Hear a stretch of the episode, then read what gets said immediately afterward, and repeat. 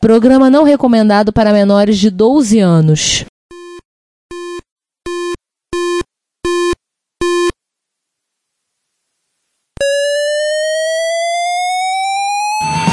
Spectrum 81, Dragon Vic and all it one Commodore 64, Amsterdam Granate Thorn Electron Cheaper BBC Micro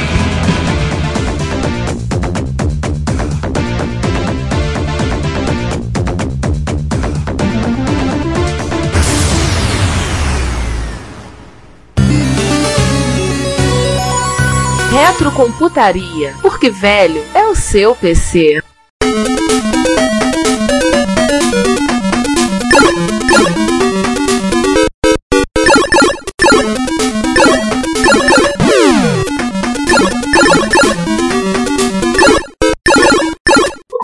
Para a gente fechar um pouco sobre o lançamento mesmo, sobre a questão da acentuação do Expert com o Hotbit. Era o que eu ia perguntar. Ah, aproveita e completa a pergunta, Giovanni. Ah, tá Falando bom. demais hoje. É, tudo bem. É que assim, a primeira geração do Expert, aquela que é, é chamado carinhosamente 1.0, ele tinha um conjunto de caracteres diferente daquela que a Sharp acabou adotando como Hotbit. Isso acabou gerando certas desavenças, certos problemas dentro da troca de programas, e no final, tanto o Gradiente quanto o Sharp se juntaram e fizeram a tal da norma MSBR, né? E definiram seu. Isso foi muito.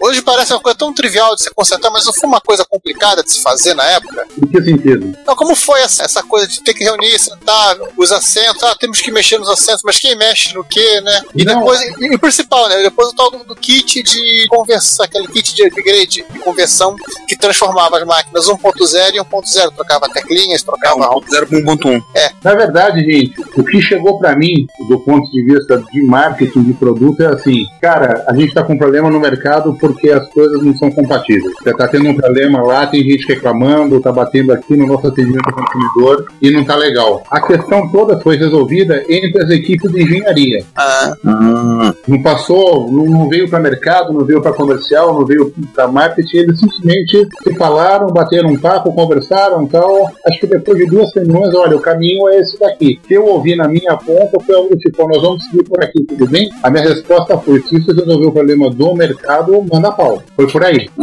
Então não houve assim um estresse enorme entre as empresas, eu não, eu não vi isso acontecendo não. É, o, o kit, eu lembro que a gente até listou num episódio, a gente comentou que esse, acho que foi, historicamente, é o primeiro recall na história da indústria brasileira. Eu, a gente levava, e eu levei com meu avô, meu Expert 1.0, numa autorizada da Gradiente, até mais ou menos perto daqui de casa, perto daqui onde eu moro, e foi lá e foi feita a troca. Ele trocou algumas teclas, fez umas, umas modificações, alguma coisa na BIOS, fazer, né? e aí voltou um Expert 1.1. Acho que podemos dizer que foi o primeiro recall da indústria brasileira. Provavelmente, cara. E aliás, essa. Agora eu vou, vou pegar aqui um memória pessoal. Como você me falou, né? Que o Expert venderam muito após o lançamento. Em 87, a, a gente passou a vender, a lançar o Expert 1.1, né? Que já tinha essa conversão de fábrica, por assim dizer. Mas assim, até 88, até mais precisamente fevereiro ou março de 88, ainda tinha Expert 1.0 nas lojas brasileiras. Sim. Eu lembro que tava com a minha mãe no edifício Avenida Central, lá no Rio, tava no Foto Léo, uma rede de venda de material de áudio, vídeo,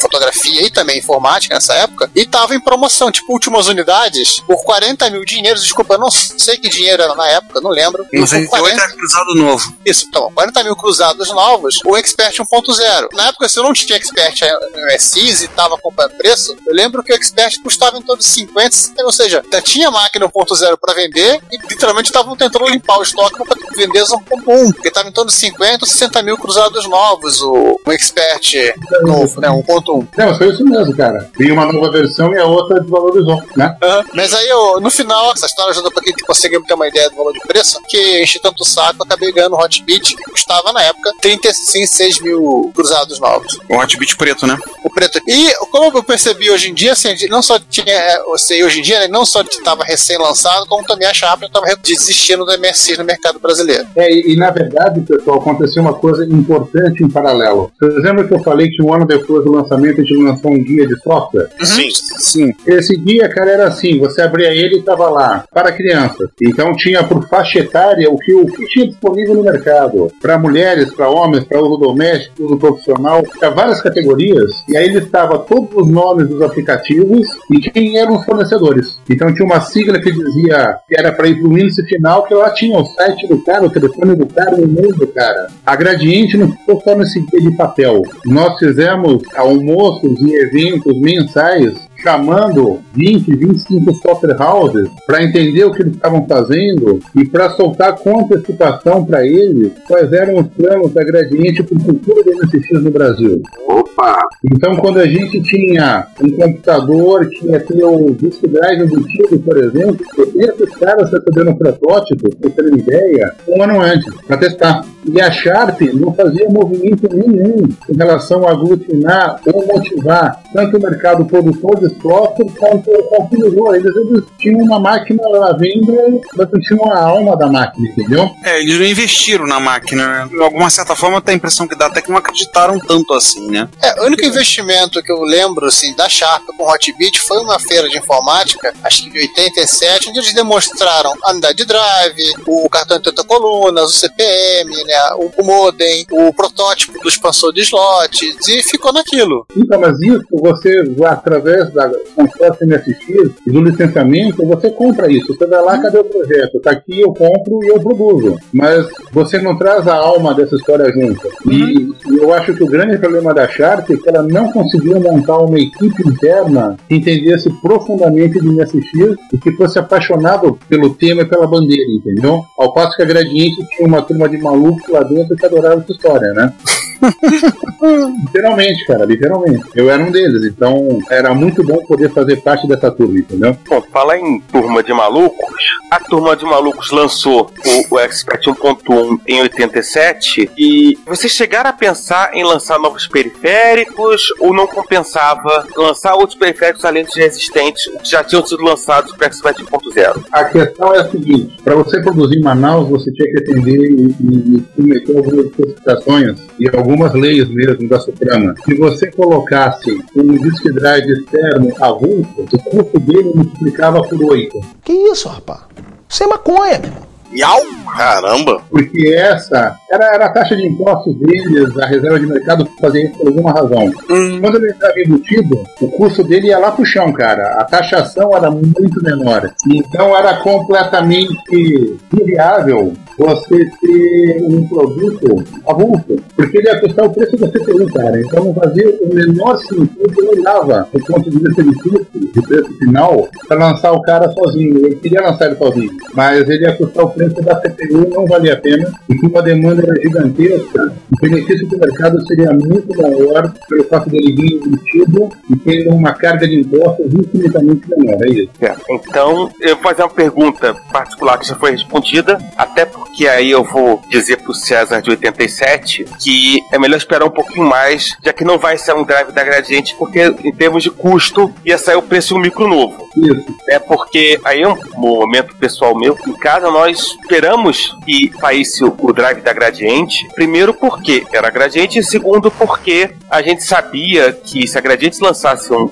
drive, a chance da gente ver em loja, nas, nos grandes magazines, era muito maior e não precisaria comprar em menores. E os meus pais eles não gostam de computador, aquela coisa toda. Então, na época eu gostava muito menos. Então, nós em casa ficamos esperando. E eu lembro uma vez que você comentou sobre isso no MS Micro, ligava pedindo o drive da Gradiente. A gente não chegou a ligar, mas nós fomos os que estavam esperando pelo drive da Gradiente. Porque, e agora sabe por quê, que no final de contas ia sair o preço de um micro. Sim. É verdade. Só pra completar, eu lembro que o drive que eu comprei de outro fabricante, que não vem o caso comentar qual é, custou, se eu não me engano, o dobro do preço de um Expert. Aí ele tá complicando mais, Rogerinho. Pode confessar que você comprou da DDX, vai, fala aí. Foi da DDX. Eu também comprei da DDX. É, mas aí é. Isso aí não, aí não- Não tinha jeito. Não tinha é, jeito. mas aí não era bem por conta de taxação, né? era por conta do volume de produção, que não devia ser chegar ao nível industrial Da gradiente, ou Sharp, ou etc, né? E mesmo assim custou o dobro do preço do computador. Então, É, porque não tinha volume. sim. Ah. Se você quiser enviar um comentário, crítica construtiva, elogio ou contribuir com as erratas desse episódio, não hesite. faça. Nosso Twitter é arroba retrocomputaria, nosso e-mail é retrocomputaria.gmail.com e nossa fanpage é facebook.com retrocomputaria. Ou deixe seu comentário no post desse episódio em www.retrocomputaria.com.br. Como sempre dizemos, seu comentário é nosso salário. Muito obrigado e até o próximo podcast. Mas vamos agora falar do Expert Plus e DD Plus? Vamos lá. Não, mas, uma pergunta aqui. Eu acho que é uma curiosidade. O Expert 1.0, ele tinha o nome era XP800. Eu nunca entendi por que o XP800. O GPC1, que era o Expert 1.1, eu entendi. Gradiente Personal Computer 1. Beleza. Primeiro, você sabe por que que era XP800? E segundo, por que que trocou? Cara, isso algum, algum chato da engenharia quis fazer isso e eu achei irrelevante porque o que me interessava era o nome Expert, né? Sim. Então, quando nas reuniões internas, quando o cara começou a bater nisso, eu falei, meu, muda. Eu, eu não parei pra, pra ouvir muito. Eu, eu achei que o importante era o Expert e quando foi mudar pra valer, aí eu briguei pelo 2.0. Aí foi diferente, entendeu? Ah, sim. É, e faria mais sentido depois no final de ser o GPC2 para MSX 2.0, né? Não. É, mas cara, que boa. Eu não lembro os motivos disso, mas não foi nada contundente, não foi nada que, pelo menos pra mim, chamasse muita atenção, entendeu? Bom, já que a gente falou de Expert Plus, agora é diversão. Expert Plus, 89, a cor preta, que aliás eu acho lindo. Sim. Lindo. Que já era bonito, ficou mais bonito ainda. Sim, é verdade. Lindo. E a versão com e sem o acionador de disquetes, e ambos usando o MSX Engine, né? O T7937A. O Riggs fez uma pergunta aqui em off que eu quero que ele faça agora em on. A linha Plus e DD Plus foi lançada em 89. É, lá fora, o MSX já estava nas últimas. Né? Já tinha o MSX 2+, já tinha um declínio, digamos assim. né? O fim da linha foi em 90 com o Turbo R. E a visão que eu tenho daqui é que a Gradiente pensou e olhou, bom, a gente tem uma demanda por MSX, não o bastante para investir uma máquina mais cara como o MSX 2 ou 2+, então vamos lançar algo para continuar suprindo a demanda, mas baratear custo. Foi esse o pensamento por trás do Plus, em vez de um MSX 2? Não, não, não foi. Eu tinha uma visão que a gente tinha que andar, fazer todos os degraus da escada. Não era necessário dar algum pulo quântico e havia uma questão de custo, de importação de componentes, né? Então, na prática, quando eu vi o que, que podia ser o futuro e os degraus, do meu ponto de vista, o MSX podia ter no Brasil pelo menos mais 5 a 10 anos de vida. Se a gente distribuísse essa questão da evolução ao longo do tempo, entendeu? Então, foi muito mais uma questão de falar, cara, a gente está aqui, qual que é o próximo passo?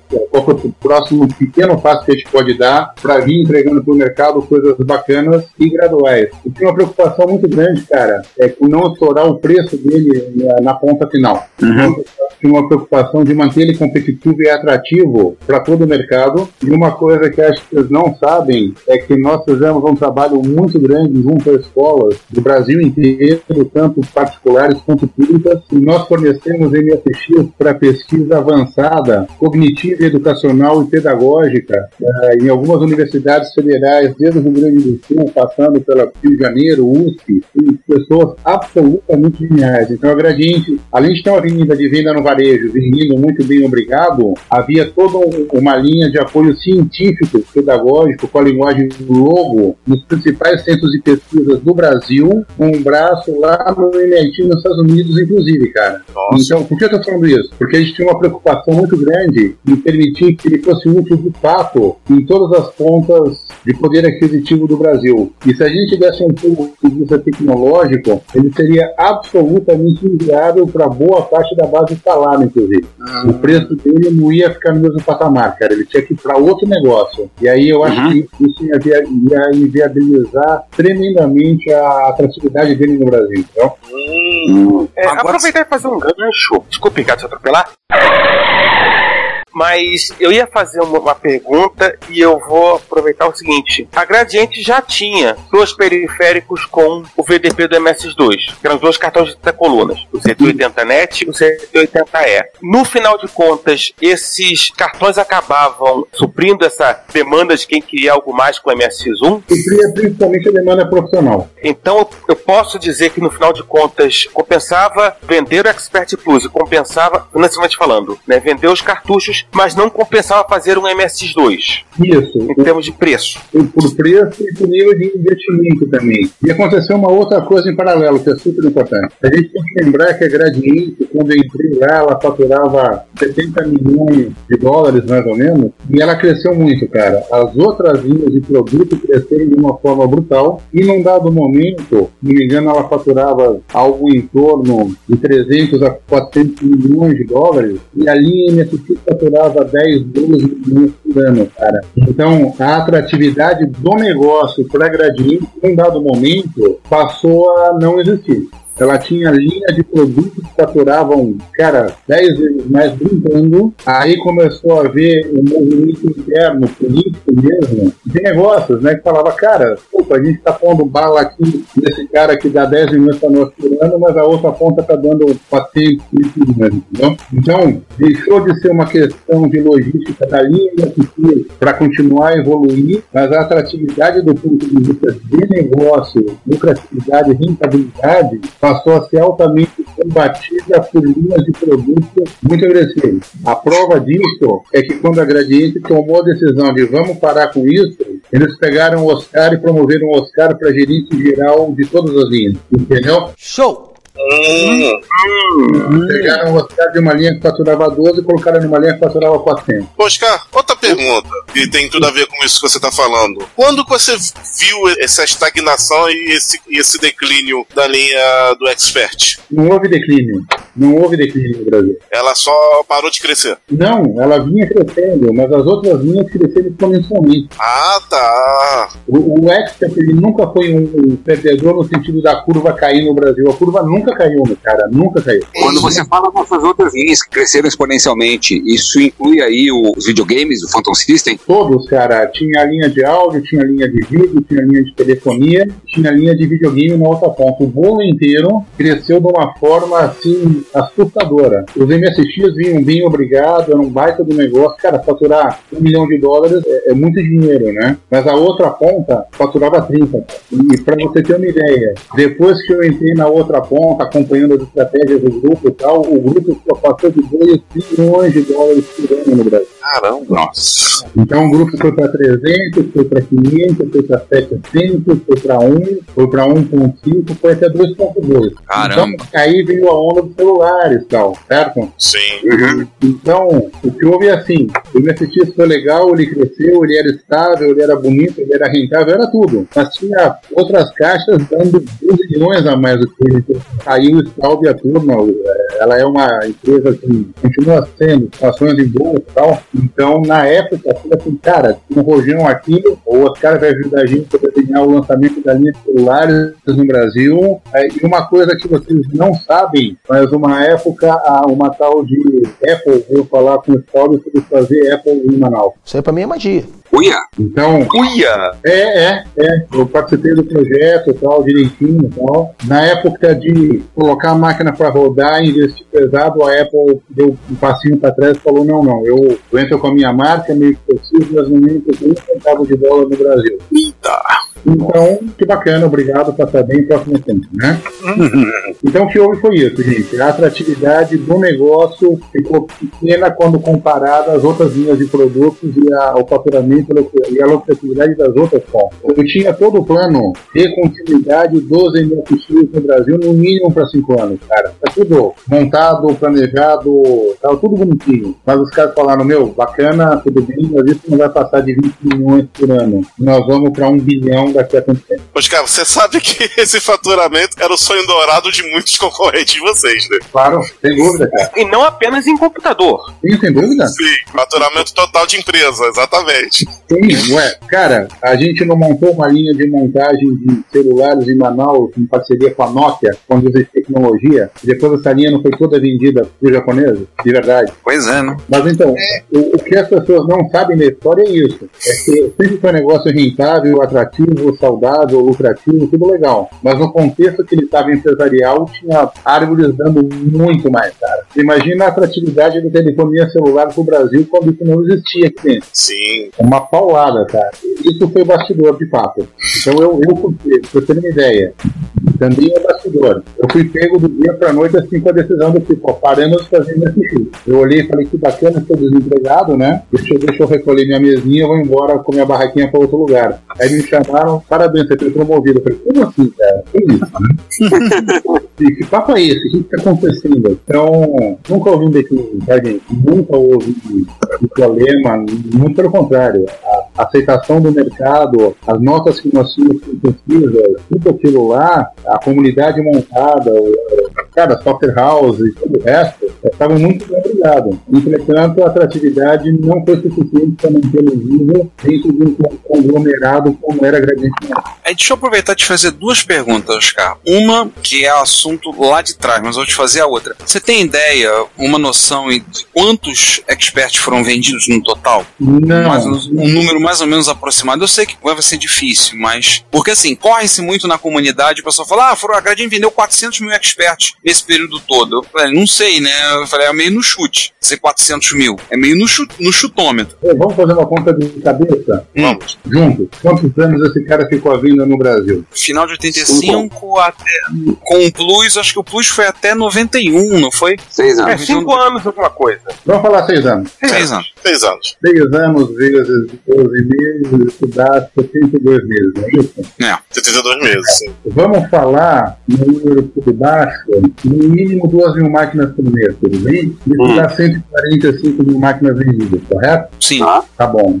Vou tirar o 2 mil agora aqui da minha conta, vou colocar um máximo de 5.500 máquinas por mês, que é o outro lado da curva. Isso dá 400 mil máquinas, tá? Tá. Se fizer uma média, cara, a gente não erra falar em, em 250 mil, 300 mil máquinas. Porque ele teve picos de venda, ele teve vales, faltava componente, vendia menos, vendia mais, mas é, o mínimo é esse, o máximo é esse, de boa, entendeu? Eu acho que pode fazer uma média que seria uma coisa honesta. que Eu tô fazendo a calculadora do 270 mil, em média. É por aí, 300 mil, de boa. Esse é um número razoável. Então, adiciona um sexto. Da Sharp, aham. Ah, adiciona um sexto da Sharp. Mas a Sharp não, ela, não, ela não acompanhou essa média, cara. É, não, a- até o período foi, foi me- menor, foi de 85 a 88. Foram É, três e, anos, outra, né? e ela, e ela não batia isso.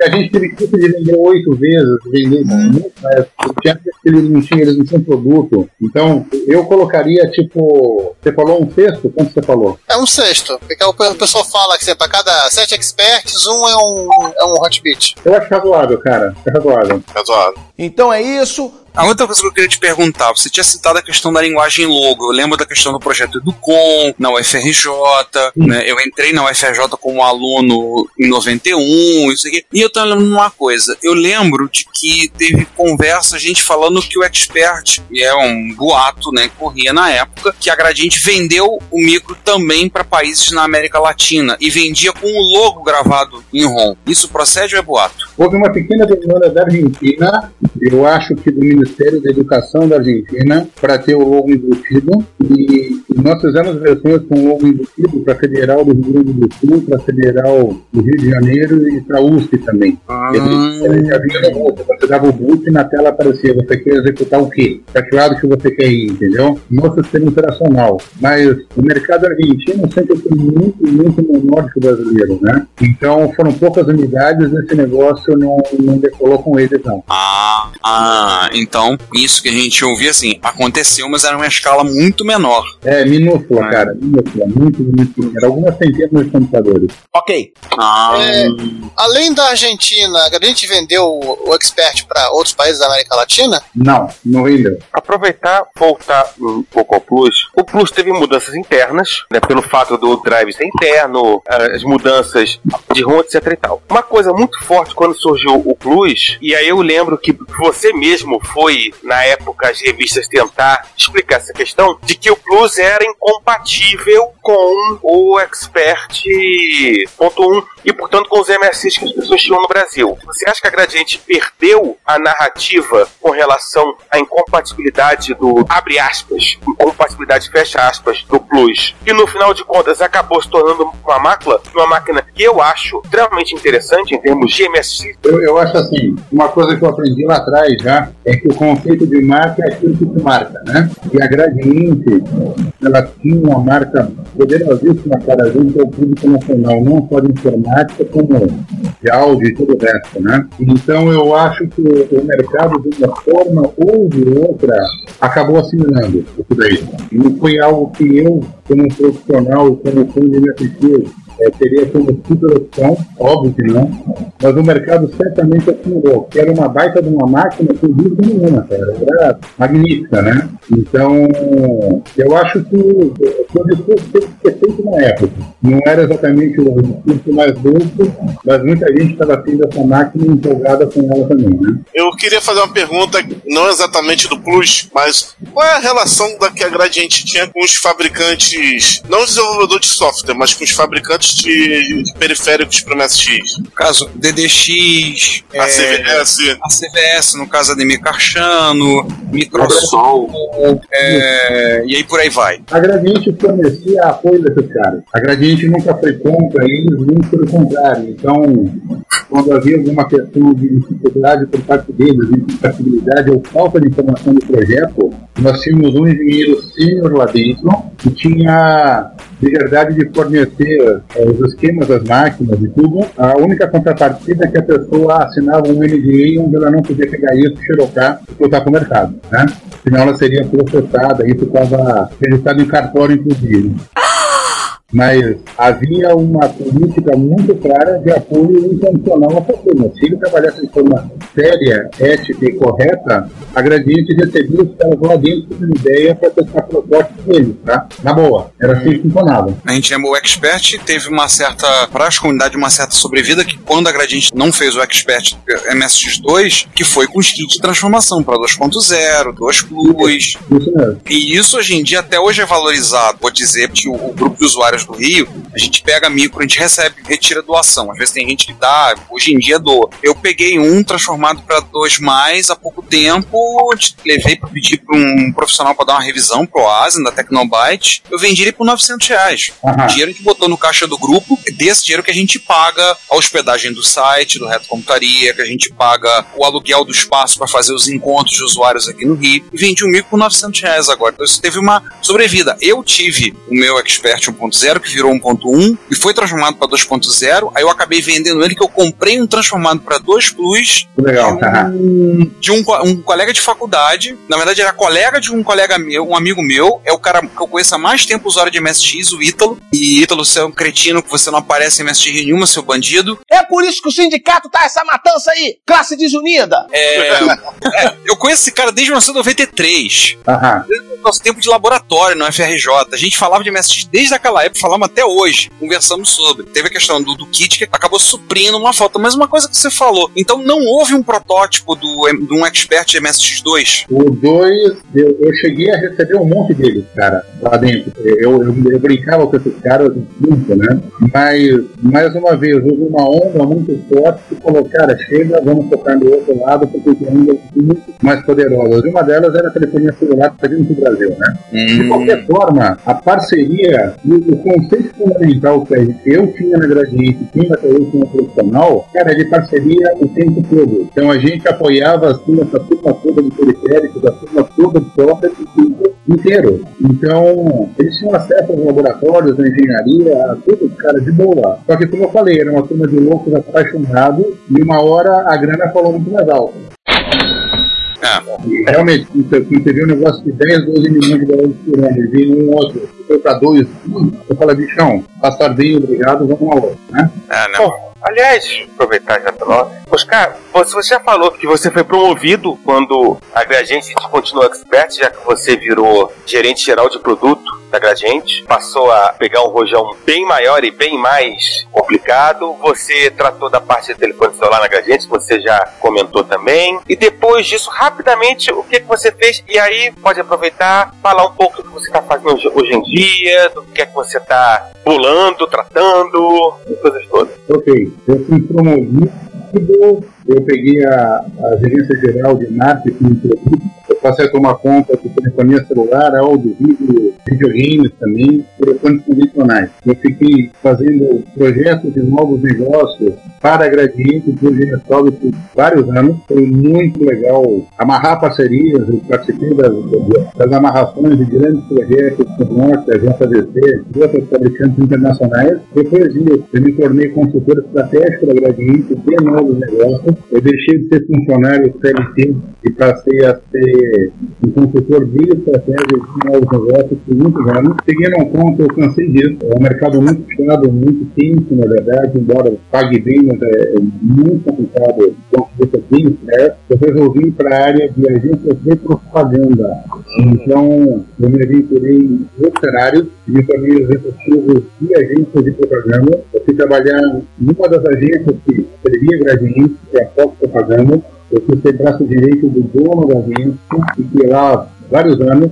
Por acaso, eu passei a atender uma das contas que eu tinha, além da Mitsubishi Motors, de vários bancos, uma das contas era da Tectoy, lançando SEGA no Brasil, etc, etc, etc. Foi muito legal fazer as campanhas de televisão, todo o marketing dos caras, criou cliente. Olha só. Pois é, com o tempo, eu fui chamado para ser sócio de uma empresa que na época se chamava Forum Actor, há muito tempo atrás, cara, mais de 20 anos atrás. Eu entrei como sócio minoritário. Depois de muitos anos, eu me tornei sócio majoritário dessa empresa. Eu mudei o nome dessa empresa para Super Tecnologia e Negócios há cerca de 10 anos atrás. Hoje eu sou um especialista em desenhar novos negócios para empresas ligadas ou à tecnologia pura, ou inovação pura, ou inovação mais tecnologia mais educação. Então eu me tornei um consultor de marketing estratégico para empresas de grande porte, nacionais ou internacionais. E junto com isso eu trago, eu tenho uma fábrica de software, a gente faz software para nuvem, seja o que você quiser, para qualquer tipo de plataforma. Nós temos um braço de helpdesk e um braço de terceirização de profissionais de TI para empresas de grande porte. Junto com isso, um braço que faz só blueprints estratégicos para sistemas estratégicos para empresas de grande porte. Eu me tornei um profissional de tecnologia ligado em inovação, ligado também na parte educacional que eu sempre adorei e sempre gostei. Em paralelo, eu faço coach para executivos de grandes empresas na área de carreira. Pessoas CIOs de grandes multinacionais que têm dúvidas sobre carreira ou estão passando por alguma transição, alguma crise pessoal ou profissional, eu costumo pegar esses caras para motivar e achar um rumo para eles, né, que é muito bacana. Tive a honra de ser convidado pela Positivo Tecnologia Educacional no final do ano para ser o curador de um baita de um hackathon em Manaus, focado em educação 4.0, que é a nova onda educacional global, com a presença de figuras, figurinhas marcantes como Roberto Valente do MIT, Léo, meu irmão, que está pesquisando há bastante tempo no MIT também, tendências em tecnologia e educação, figurinhas marcantes do Israel, do Reino Unido, do Brasil, a turma toda, né? E estou nessa vibe, inovando, ajudando empresas a inovar e criar planos de negócios e detalhes de educação quando as pessoas se conectam. Esse é o Oscar de hoje, absolutamente apaixonado por ser humano, ser humano como foco em tudo, e a tecnologia como meio para fazer carne melhor. Acho que deu para responder, né? Com certeza. Oh, Puxa! E acabou o programa, acabou. Esse é meu meu turma. Moro no meio do mato, tá? Numa cidadezinha chamada Itupeva, numa ex-fazenda de café, que era, era um condomínio, e aqui tem uma salinha de tecnologia de ponta com fibra ótica e assim. Vamos que vamos. Falando com um bando de loucos como vocês, é claro.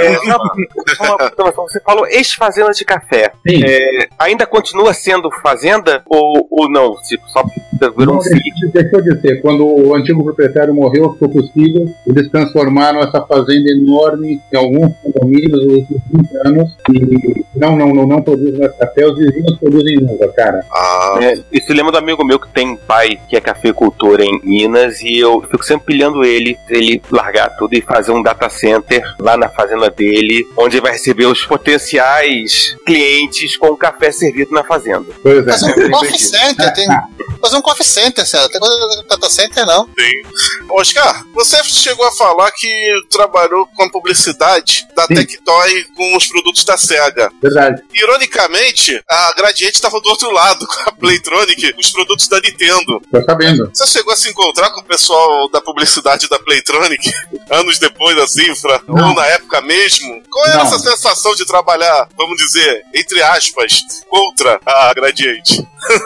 Cara, eu sempre fui um cara apaixonado pelas coisas onde eu me envolvo, onde eu entro, né? Então, foi muito legal, porque a Tectoy, ela tinha um presidente que era muito ativo, também muito apaixonado, então deu pra fazer um trabalho, cara, bárbaro de mercado, de propaganda, e eu juro que eu não esquentei a cabeça com outra ponta, cara. Mandei pau e vamos que vamos. E nada de pessoal, muito pelo contrário. Eu era muito amigo do Rony, que era o dono da Fox Propaganda, né? O cara que inventou o conceito do mundo dos experts. Então, Muito show. pra- é, o cara é um gênio, na verdade. Então, pra mim foi muito legal poder estar com ele, com a equipe dele, e o que viesse pra mim eu mandava pau. Eu fazia comercial desde boneca, da Tectoy, até os videogames. Era uma linha de produtos enorme, entendeu? Então, de boa, cara. Sem querer puxar seu saco, Oscar, Aí ele tá complicando mais. eu li no livro A Guerra dos Consoles, escrito por dois gringos, que eles falavam sobre a história do Tom Kalinske, que era o presidente da Sega of America nessa época. O Tom Kalinske elogiava muito o trabalho da Tectoy, principalmente o trabalho de marketing da Tectoy. Então, o presidente da Sega of America deixou registrado no livro aí todo o seu trabalho aí, que você estava aí no meio capitaneando isso. Então, Tom Kalinske ele aprovava e deixou registrado nesse livro, A Guerra dos Consoles. Depois, se você quiser dar uma lida, ele fala num dos capítulos sobre a América do Sul. Eu, eu acho assim, cara, é, eu acredito que os, os iguais se atraem, né? E da mesma forma que eu fui muito feliz na Gradiente, com tudo, cara, com MSX, com telefonia celular, com um monte de grandes inovações, que foram super inovações, eu participei disso da mesma forma na ponta da Tectoy, que foi bárbaro, participei disso na Forum Access, na super tecnologia, e hoje eu vejo uma onda gigantesca acontecendo em alguns, em alguns lugares do planeta Terra e eu estou sendo chamado de novo a participar de grandes ondas de inovação. Uma delas foi o Hackathon em Manaus. Então, entre aspas, eu dou a sorte, cara, de estar no lugar certo com as pessoas certas. Eu que puxo. Eu sou puxado e eu ajudo a bola a crescer porque o ambiente está muito propício, entendeu? E aí eu com o resto da turma. Assim funciona. Alguém quer fazer alguma pergunta que a gente tenha esquecido? Eu queria só aproveitar para agradecer pelo excelente trabalho da Gradiente em Mostex, com o editor de texto embutido no cartão de todas colunas, porque simplesmente é o melhor editor de texto para MSX em alfabeto latino. É isso que foi legal. Eu gostei do projeto, cara. Eu gostei do cartão 80 colunas e do resultado, né? E gostei do editor também. Achei que ficou muito legal, cara. Aproveitando esse tema do Astex, como é que era a informatização da Gradiente nessa época do MSX? Ele era bastante usado internamente em tarefas administrativas, de engenharia, como é que era isso? Direto, cara. Todas as secretárias executivas usavam, todas, sem exceção. Era o computador oficial da Gradiente, cara.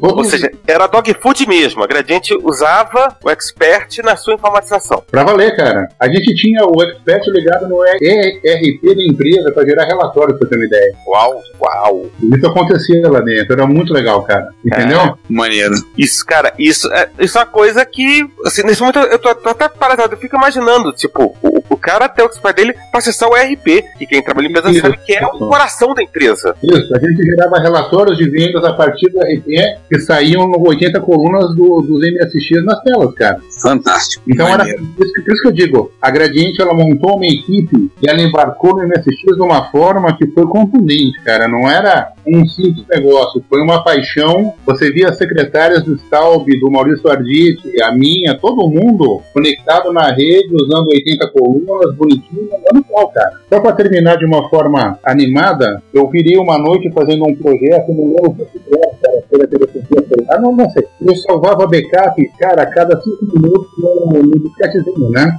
Tinha um cara do meu lado, chamava-se João Carlos, estava há horas trabalhando comigo e ele não salvava nada, cara. Era quatro da manhã, eu falava, meu, salva isso daí, cara, porque se der uma zica aqui, você vai perder tudo. Cara, apagou a luz do prédio. Ai! Sabe aquele apagão de, se você não vê a ponta do nariz, cara, apagou tudo, bum, e voltou. Bom, eu olhei pro João, ele queria me matar. eu falei, cara, desculpa, eu te avisei o tempo todo, foda-se você, porque. Eu lembro que eu fui embora às 5 e meia da manhã com tudo pronto, ele ficou até acho que às duas da tarde mordendo a mesa, né?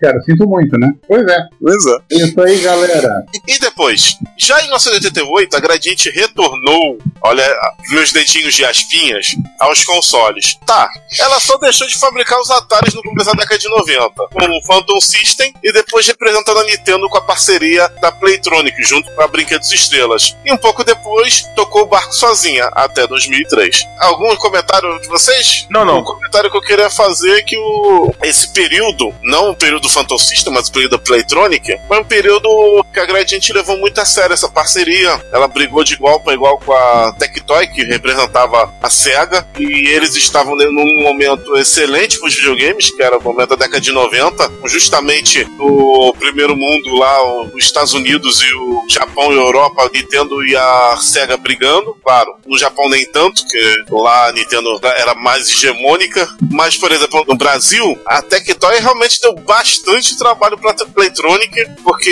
ela já tinha uma certa, como posso dizer, vantagem com o Master System, depois com o Mega Drive, e mesmo a Gradiente ter feito muito bem a lição de casa, tudo representado dignamente, até digo que a Gradiente foi a empresa que mais dignamente representou a Nintendo no Brasil. Todas as empresas depois não chegam aos pés do tratamento que a Gradiente deu para os produtos da Nintendo. Eu estou falando de coisas como a Latamel, que é só uma representante de, de vendas, ela não fabricava, ela não fazia nada. Ela só importava, né? Ela só importava. A Latamel mal fazia o marketing mal e porcamente. Exatamente. Eu me lembro que na época da Latamel trabalhava na Futuro Comunicação e a Futuro fazia a revista da Nintendo no Brasil, a Nintendo World. Ah, As nossas negociações para conseguir jogos e consoles eram todas com a Nintendo nos Estados Unidos, porque a Latamel não fazia porcaria nenhuma. Caramba. e na época da Gradiente ela era diferente, né? É, na época da Gradiente eu não tava lá. A gente tem que explicar tudo. Ah, tá. Enfim, a Latamel era uma tristeza, ao contrário da Gradiente, que ela sim fez um trabalho tão bom quanto a, a que a Tectoy fez. A Tectoy realmente dominou por causa da vantagem que ela teve. O trabalho foi digno. Eu tenho vários produtos aí da Playtronic é, em casa, e eu digo que, assim como os colecionadores têm de bom grado, olham para os produtos da Tectoy, eu digo mesmo da Playtronic. Os produtos são muito bem acabados, passo pelo Seal of Quality da Nintendo, diria que eles representaram muito bem. Pena que essa parceria acabou em 2003. Não sei se foi uma decisão da Gradiente ou da Nintendo. Até mesmo o Phantom System, voltando um pouco antes, era muito bem feito. Era o melhor clone de Nintendo no mercado nacional. Sim, apesar dele ter sido, eh, como é que é, em termos de design, ele é um pouco Frankenstein, mas ele é, ele é bonito. Ele é um design. uso, mas nada que estragasse a máquina no final. Sim. Ah, e uma coisa que o Giovanni falou lá, lá em cima que eu vou retificar. Quem tinha os controles do Mega Drive invertidos era Top Game da CCE. Ah, o dele era exatamente igual ao do Mega Drive, sem tirar nem. Sendo que no lugar do terceiro botão era o botão Select. Não, o terceiro botão era o Start. O Select era um botão azul em cima dos três. Ah, sim, sim, sim. Era o contrário. Era horrível a posição daquele Start. Isso é verdade. Concordo. Mas enfim, mas o, o console, mesmo sendo um clone, era um clone bem feito. Então com isso encerramos. Já fechamos Encerramos. lá. Agora sim encerramos. Vamos terminar o programa aqui. Se você quer ouvir esse podcast ou outros episódios a partir do YouTube, nós temos um canal www.youtube.com.retrocomputaria. Lá temos os episódios colocados e temos também playlists separadas para os episódios do Retro Computaria, Retro Hits, Retro Besteiras, Repórter Retro. Eventualmente, alguns vídeos estarão sendo colocados lá. Como vocês sabem, nós somos melhores em áudio do que vídeo, mas vídeos relacionados a eventos de retrocomputação e outros assuntos relacionados estarão disponíveis no nosso canal. Não deixe de assinar. Não deixe de ouvir o Retrocomputaria e pedimos, compartilhe, conversa com seus amigos, apresente o podcast. Obrigado.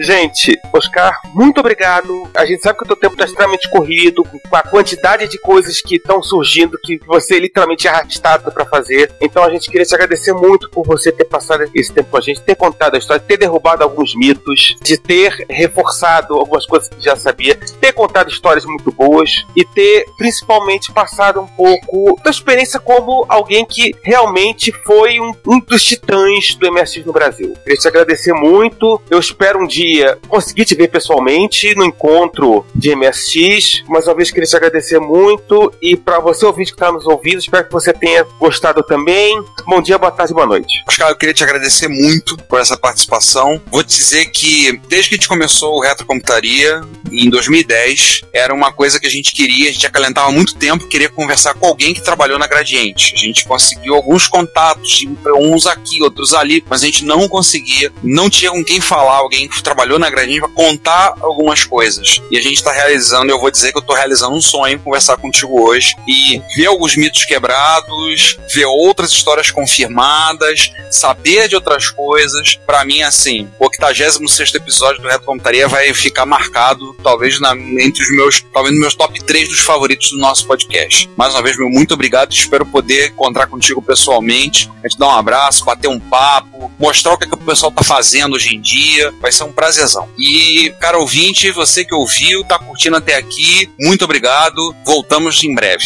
no próximo episódio. Oscar, eu também queria agradecer a você, muito obrigado, por realizar dois sonhos. O primeiro sonho foi lá em 87, pelo MSX, pelo Expert. E o segundo sonho foi agora, você ter dado essa entrevista aqui em 2018, 31 anos depois? 31 anos depois. Então, muito obrigado aí. Eu sou outro também que gostaria muito de falar contigo pessoalmente. E é isso. Bom dia, boa tarde, boa noite para você e para nossos ouvintes aí, cara. A gente, hora de ir. Oscar, muito obrigado por ter investido esse tempo seu conosco. Obrigado também pro Riggs, que foi o, o artífice desse episódio. Obrigado, Riggs. Eu que agradeço a oportunidade. Pois é, obrigado, Higgins, pô. Você que foi Pois é. no- nossa Não, fonte, nosso intermediário. Não, o Ignis ainda precisa se, se despedir com calma. É, e agora sim, a gente volta daqui a 15 dias, daqui a uma semana, depende do calendário. Riggs, despeça-se e depois deixa o Oscar. Obrigadão, pessoal. Obrigado pela oportunidade. E, Oscar, eu acho que eu falo por, por todo mundo que brincou com o MSX aqui no, no Brasil. Cara, o teu trabalho mudou a vida de muita gente. Eu conheço muita gente que começou na informática, que se apaixonou pela informática com o MSX. Foi o meu caso, eu não tive o MSX na, na época, mas eu tinha cinco colegas de escola que tinham, eu ia pra casa deles, eu brincava, eu jogava e foi uma influência marcante pro resto da vida. Muito obrigado. Riggs, estamos te devendo essa. Pô, sensacional, cara. Você mitou, só isso que eu te falo. Tá escutando a gente? Abril, o Ricardo vai estar em Curitiba, ele te paga um prato de barreadas. Pronto, pensa fechado. Barreada sem morrete. Eu não vou descer até morrete pra pagar o barreado pra ele, não. Barreada só em morrete. Podem me agradecer em cerveja no próximo evento. Ah, tá bom. Ah, pronto. aí, aí começa a Eu pago, eu pago a sua cerveja no O encontro de Ricardo que não Curitiba. pega, o Ricardo que não bebe vai pagar. É Tá vendo? Mas é, né? Eu vou pagar, pela primeira vez eu vou pagar cerveja pra alguém. Mas é pra uma, uma boa causa. Pessoal, é muito legal poder estar com vocês, de verdade. É legal ter essa perspectiva histórica e ver quanto tempo passou. Eu, desde que vi nascer e me assistir, fiquei absolutamente encantado com a plataforma em todos os sentidos. Do hardware ao software, programava, brincava. Quantas madrugadas eu não passei direto com esses carinhas aí, com as telas primeiro monocromáticas e depois coloridas. Motivo de enorme satisfação e com certeza, havendo evento, me um toque eu podendo aparecer, cara, é muito bom participar dessas ondas e cooperar com, com a inovação. Vocês todos estão nesse barco e vamos ajudar a garotada que vem, sempre inovando e levando esse olhos. É isso aí, pessoal. Um abraço grande para vocês e para todos os ouvintes. Eu sou Laércio Vasconcelos e você está ouvindo Retrocomputaria.